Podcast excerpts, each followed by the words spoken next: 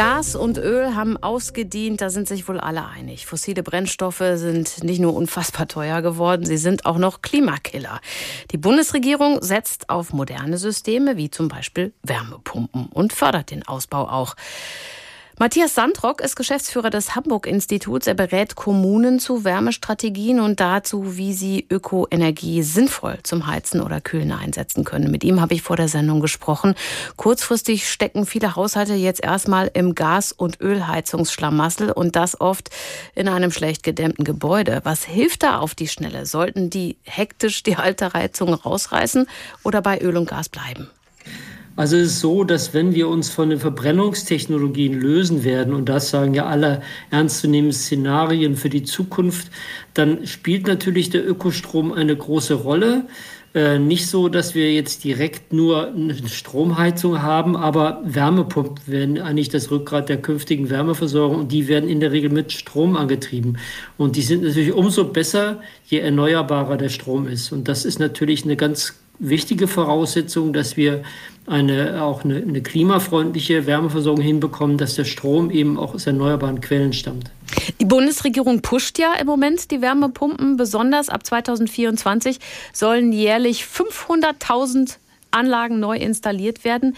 Ist denn diese Technologie wirklich der große Wurf, heiztechnisch gesehen? Es ist jedenfalls die beste Option, die wir uns jetzt unter den vielen, die es gibt, äh, vorstellen können. Also Wärmepumpen sind im Neubau ja auch schon äh, gut eingeführt und ist aber auch im Gebäudebestand äh, gibt es eine ganze Menge an Reihenversuchen darüber, ist die Wärmepumpe eigentlich die Methode der Wahl für die zukünftige Energieversorgung. Man kann auf verschiedene Wärmequellen zugreifen über die Wärmepumpe, Umweltenergie, ob es jetzt Außenluft ist, Umgebungsluft, Luft oder eine oberflächennahe Geothermie. Da gibt es verschiedene Möglichkeiten.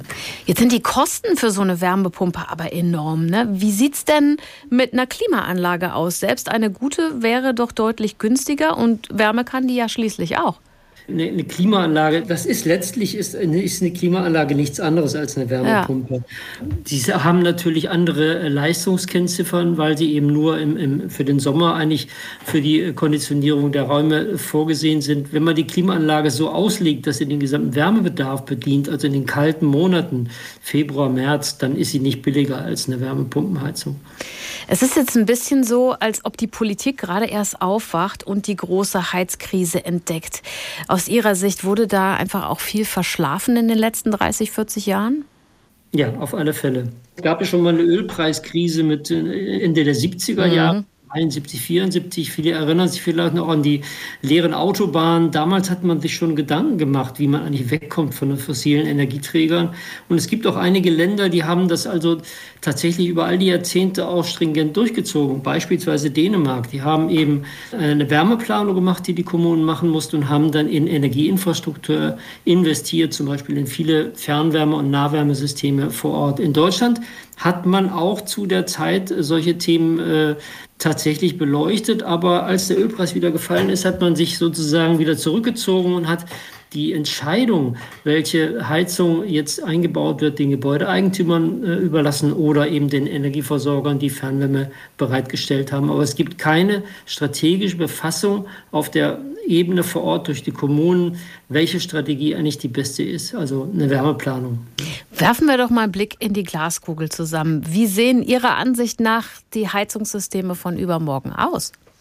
Also Blicke in die Glaskugel haben ja sehr oft nicht gestimmt, wenn man das mal in der, in, der, in der Rückschau betrachtet. Also als wir vor 30 Jahren beispielsweise geschaut haben, was hat die Photovoltaik für, für eine Rolle, damals hat, war das eine Nischentechnologie, wo man gerade mal irgendwelche Weltraumsonden mit ausgestattet hat, wo Geld keine Rolle gespielt hat. Heute ist es mit die billigste Stromerzeugungsquelle.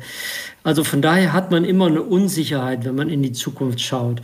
Aber nach heutiger Sicht kann man sagen, Wärmepumpen mit äh, Strom basiert, das ist eigentlich auch in Zukunft eine, eine Wärmequelle, äh, die auch für die Zukunft auf alle Fälle taugt. Das kann man sagen.